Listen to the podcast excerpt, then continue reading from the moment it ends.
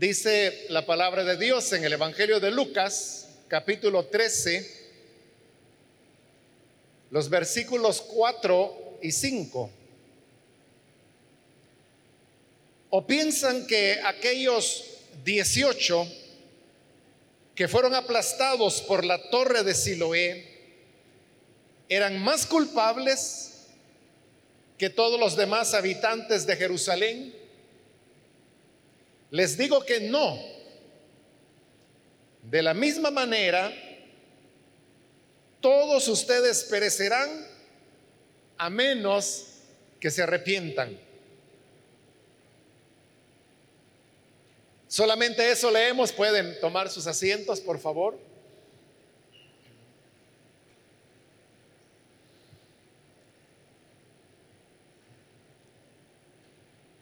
En este lugar donde hemos leído hoy la palabra, una vez más el Señor Jesús está hablando con las personas y él hace referencia a una torre de Siloé, como él la llama, que se había caído y cuando esta torre se vino abajo, había terminado aplastando a 18 personas, las cuales murieron por ese derrumbe que se produjo. Flavio Josefo, en su libro Las guerras de los judíos, habla que efectivamente había una torre que estaba construida sobre el estanque de Siloé, el cual quedaba al lado de del muro de la ciudad de Jerusalén. En esta época, cuando los hechos ocurrieron, ese muro realmente había quedado ya como simplemente una construcción del pasado, porque se había construido un nuevo muro más amplio que, que este primero, y ese era el que verdaderamente servía de defensa para la ciudad. Por eso es que a este otro muro donde estaba la torre de Siloé, se le daba el nombre de el muro viejo. Y era una edificación antigua que había sido hecha allá en el tiempo de, de Nehemías, cuando precisamente fue reconstruido el muro de la ciudad de Jerusalén. En algún momento, como parte de los trabajos que hicieron, en, este lugar donde estaba el estanque de Siloé comenzaron a construir una torre, la cual servía obviamente como un punto de observación y esta permaneció ahí durante muchos años. Si el muro era viejo, obviamente que entonces la torre de Siloé también lo era. Ahora, eso es todo lo que Flavio Josefo hace en su obra, hace relación a que existía esa torre. Pero no dice nada acerca de que se haya caído y realmente no hay ningún otro registro histórico que, que hable del derrumbe. La única referencia histórica que se tiene al hecho de que esa torre se cayó son las palabras que Jesús está mencionando ahora.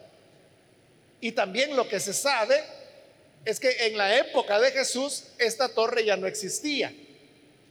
Por eso precisamente había otras torres en Jerusalén, como la torre Antonia, que era más nueva y que servía para esas funciones de vigilancia que en este caso le servía a los romanos antes que a los mismos israelitas.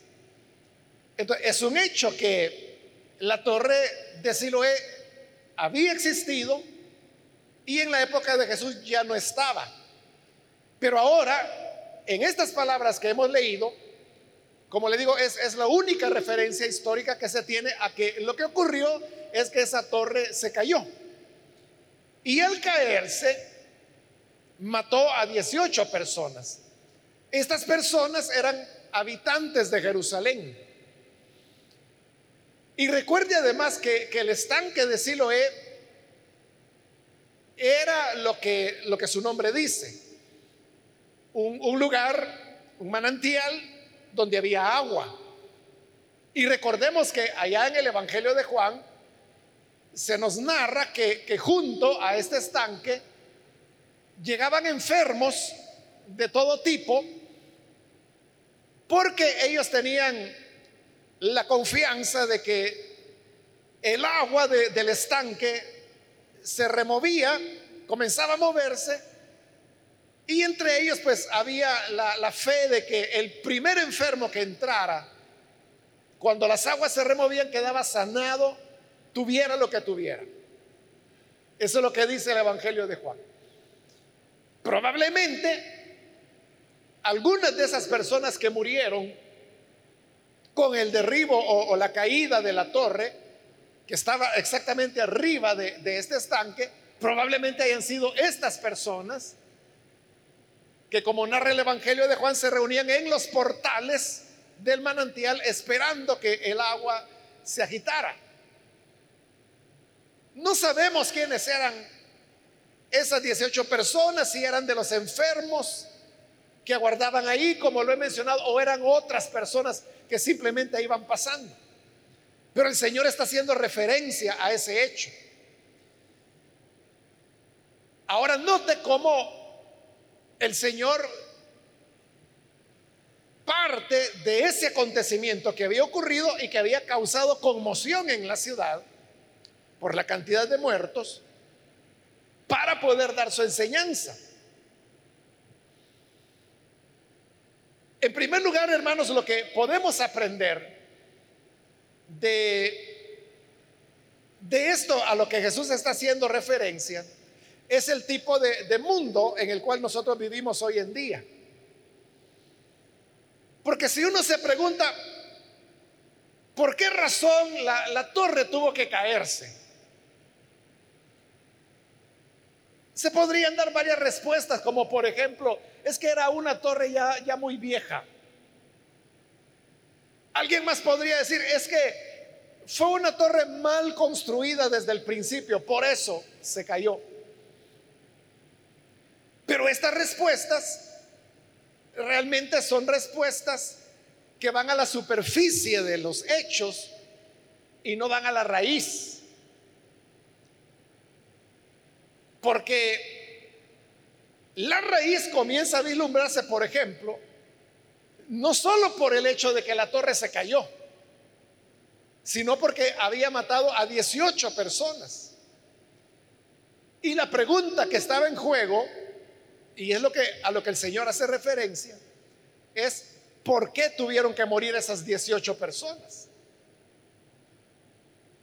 El decir que porque la torre era vieja Eso, hermanos, no, bueno, de alguna manera podía explicar, ¿verdad? ¿Por qué la torre se cayó? Pero no explica por qué esos 18. Porque podría ser que la torre se hubiera caído de noche, por ejemplo, y que no hubiera matado a nadie. Pero por la cantidad de personas que murieron aplastadas, es seguro de que era de día. Y luego la pregunta, ¿por qué exactamente esas 18 personas? Y en ese tipo de acontecimientos le aseguro que hubo personas que estaban en el lugar y que podían decir, es que mire, a centímetros me pasó los escombros y no me hicieron ningún daño, pero sí mataron a la persona con quien yo estaba platicando. De seguro se dieron situaciones de ese tipo. Eso enfatiza más la pregunta. Entonces, ¿por qué él murió y tú no?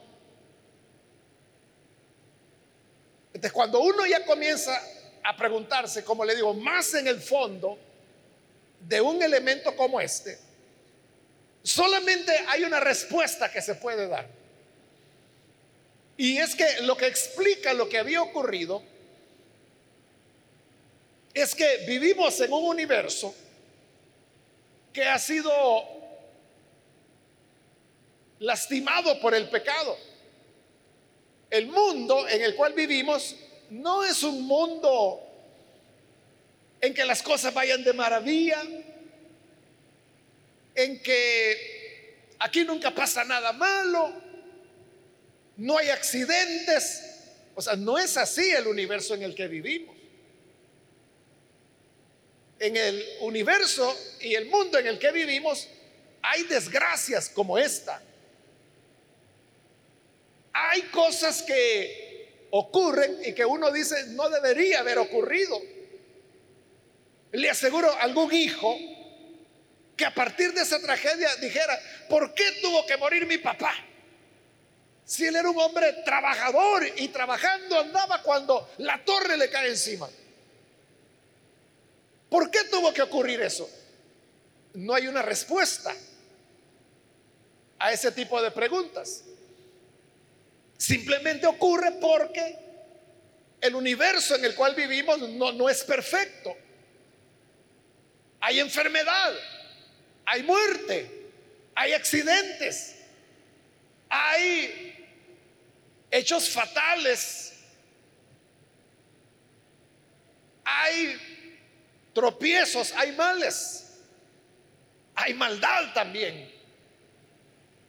Ese es el mundo en el cual vivimos. Muchas veces las personas se preguntan, ¿por qué Dios permitió tal cosa? ¿Por qué Dios permitió tal otra? Ese no es el tema que hoy Jesús está discutiendo en relación a ese derrumbe de la torre de Siloé. Era un tema que muy bien él podía haberlo tocado, como si lo toca, por ejemplo, en Juan 9, pero no de la torre del Siloé, sino que de aquel hombre que había nacido ciego. Y sus discípulos le preguntaron, ¿por qué este hombre nació ciego? ¿Es porque pecó él? ¿O fueron sus padres los que pecó? Y por el pecado de sus padres es que tuvieron un niño que nació ciego. Ahí sí están preguntando el por qué de esa desgracia. Aquí no, no es el tema.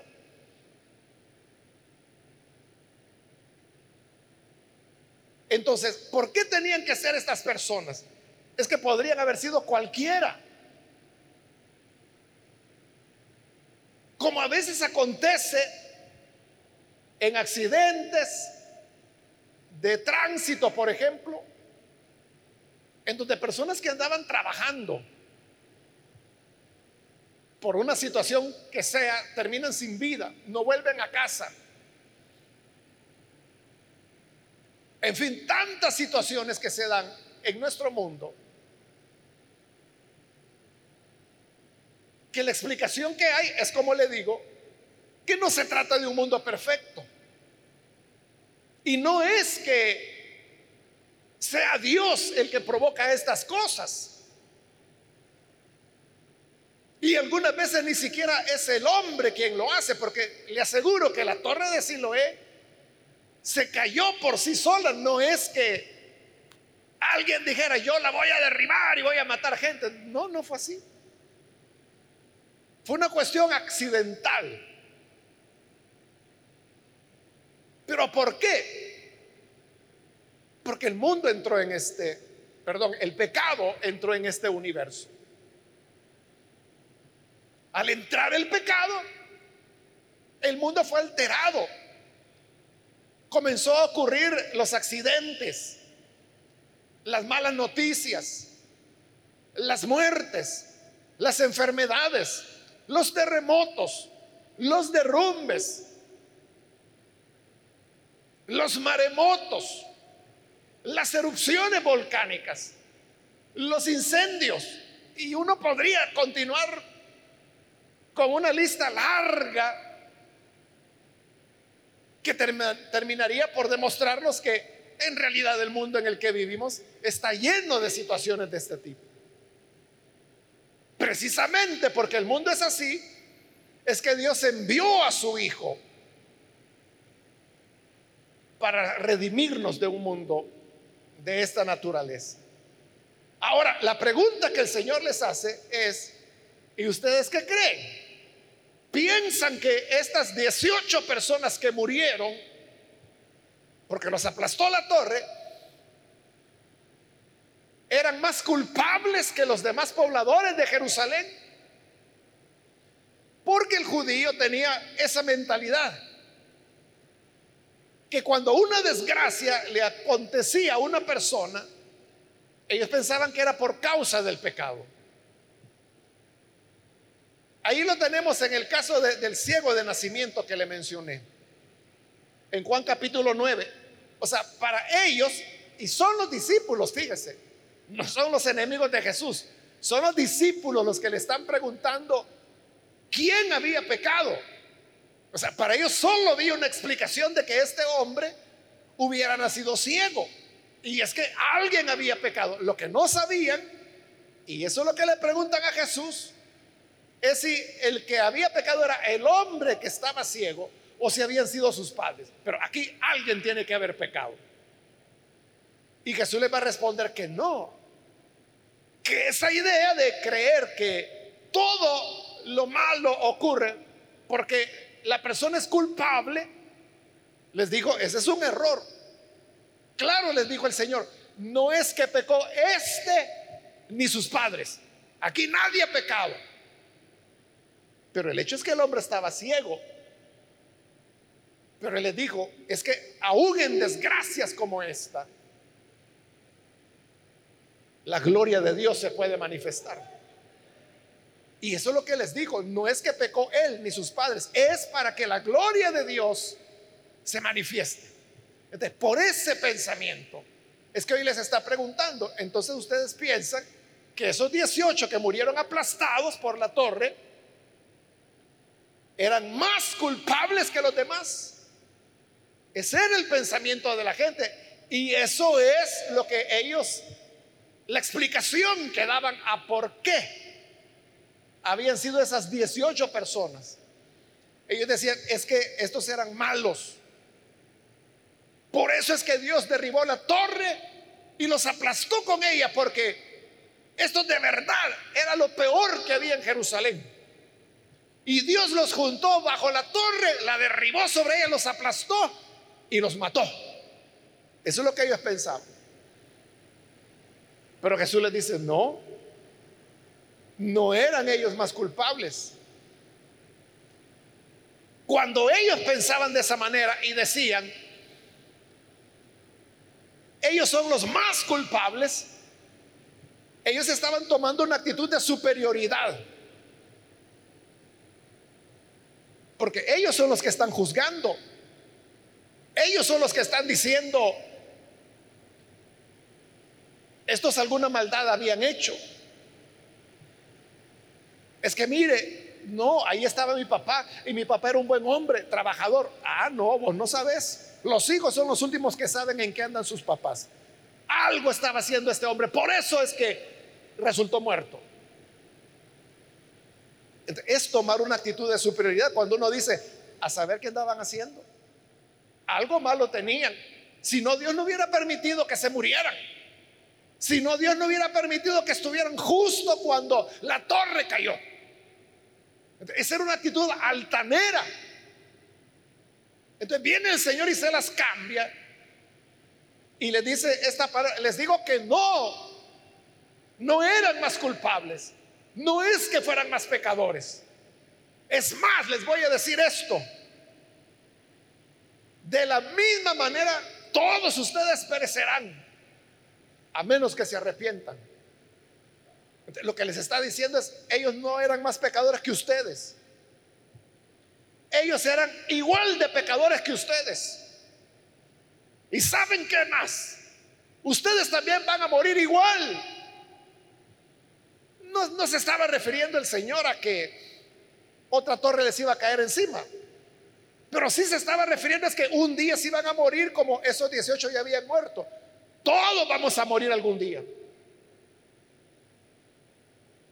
Y lo único que puede hacer la diferencia, dijo el Señor, es que se arrepientan. ¿Qué es lo que Jesús está haciendo? Está cambiando la, mirada de ellos. Porque ellos decían, estos eran más culpables. A saber qué pecados habían hecho para que les cayera la torre. Y Jesús dijo, miren, dejen de juzgarlos a ellos. Y mejor juzguense ustedes mismos. Porque si no se arrepienten, de igual manera ustedes van a morir de una u otra forma, pero van a morir. Jesús lo que quería era que en lugar de estar nosotros acusando a las personas o señalando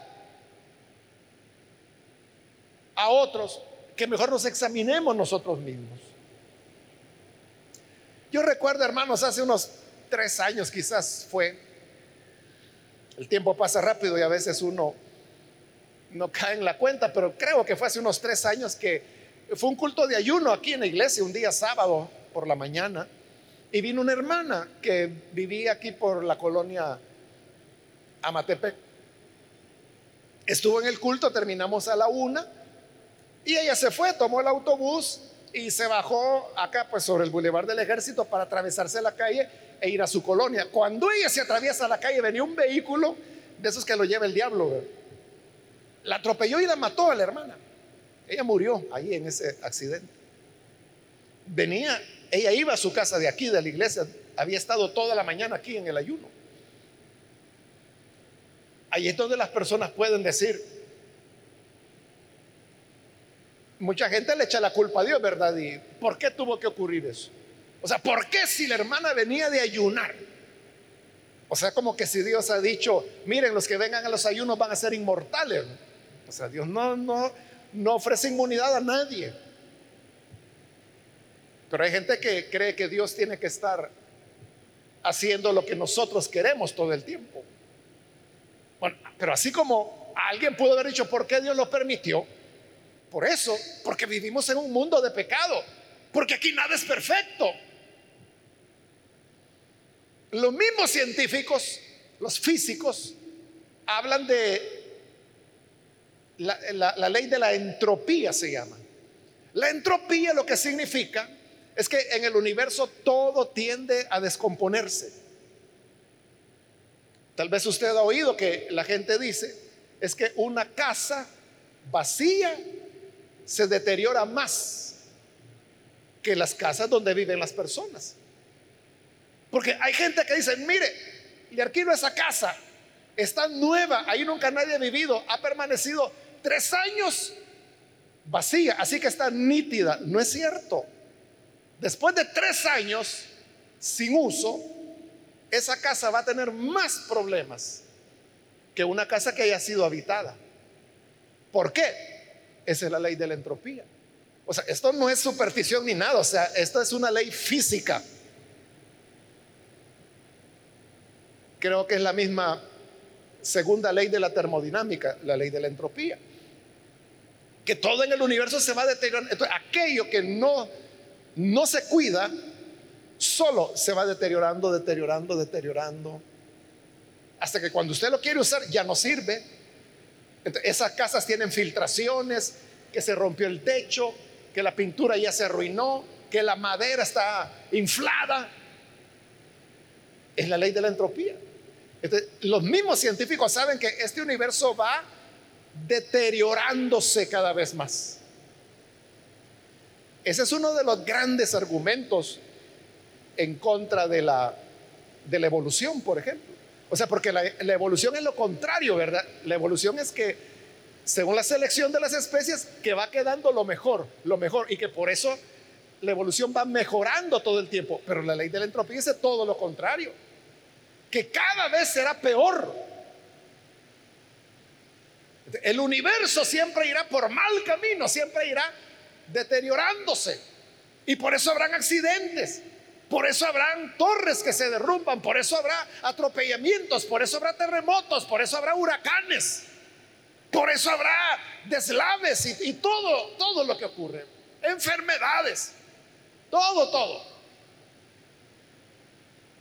Pero el Señor lo que dice es, ante estas situaciones, véanse a ustedes mismos. hablando del caso de la hermana que, que le refería, alguien pudo haber dicho, es que esta hermanita, a saber en qué andaba, mire, cabal, la golpearon y se murió, a saber en qué andaba.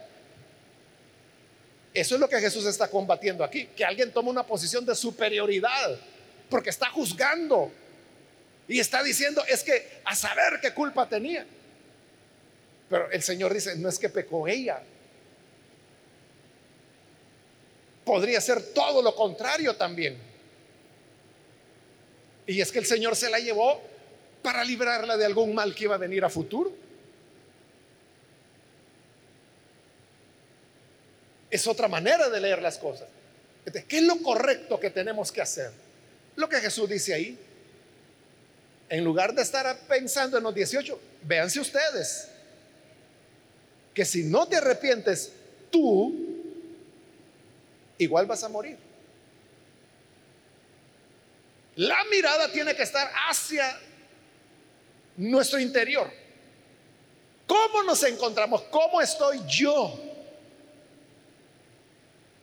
Que si los hermanos aquí, que si los del accidente allá, déjenlos tranquilos. Tú, ¿cómo es que estás?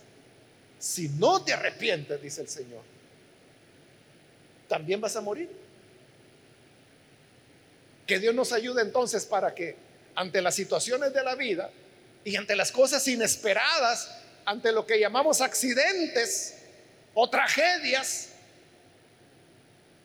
siempre nosotros podamos reflexionar, pero viéndonos a nosotros mismos. Nunca vamos a poder explicar por qué tal cosa, por qué Dios lo permitió, qué tendría la vida de esta persona. No vamos a poder explicar. Todo va a ser pura especulación, no perdamos el tiempo. Mejor preguntémonos esto qué me dice a mí. Entonces, si una torre puede caer sobre 18 personas y matarlas, entonces yo tengo que estar preparado en todo tiempo. Porque yo no sé a qué horas me va a caer el ladrillazo. Pudiera ser, ¿verdad? O pudiera ser que nunca me caiga y, y, me muera por otra causa. Pero si me cae la pared en la cabeza, ¿en qué condición espiritual estoy yo delante de Dios? Ese es el punto. Que Dios nos ayude para que hoy podamos nosotros estar reconciliados reconciliados con el Padre. Y que si alguna de las tragedias de este universo imperfecto nos sorprende, que estemos siempre preparados para ir a nuestra morada eterna con nuestro Salvador. Amén.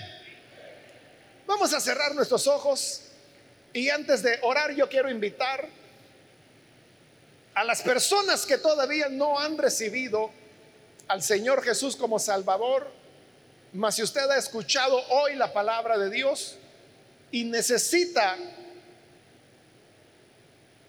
ver hacia su interior y usted sabe que necesita reconciliar su forma de vida con el Señor. Hoy es un buen día para hacerlo creyendo en el Señor Jesús, podemos tener vida y esperanza. Si hay alguna persona que hoy necesita creer en Jesús, le voy a pedir, ahí donde está, póngase en pie, por favor, en el lugar donde se encuentra. No tiene que caminar solo, póngase en pie y con gusto nosotros vamos a orar. Le pido ponerse en pie para así yo saber si hay alguien por quien debamos a orar. orar. Póngase en pie entonces en el lugar donde está y con gusto oraremos por usted. Cualquier persona, cualquier amigo o amiga que necesita venir al Señor, póngase en pie. O si necesita reconciliarse con el Señor.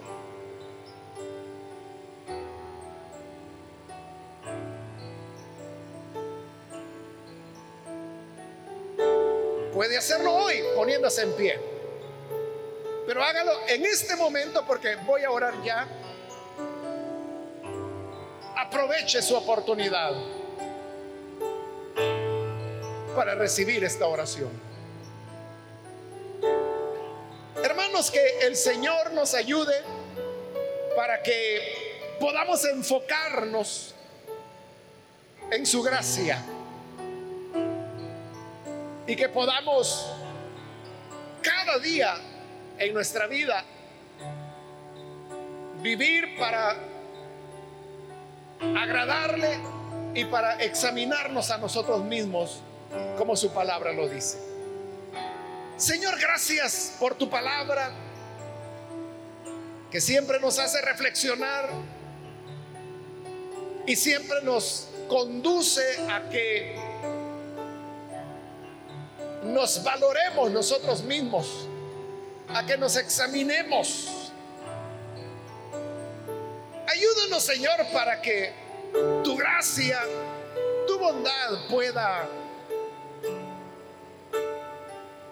hacer en nosotros una obra grande que lejos de nosotros esté el juzgar a las demás personas y mucho más lejos sentirnos superiores a los demás. Que más bien con humildad reconozcamos nuestras faltas y nos arrepintamos para así recibir de ti misericordia y bondad. En el nombre de Jesús, nuestro Señor, lo pedimos. Amén. Amén.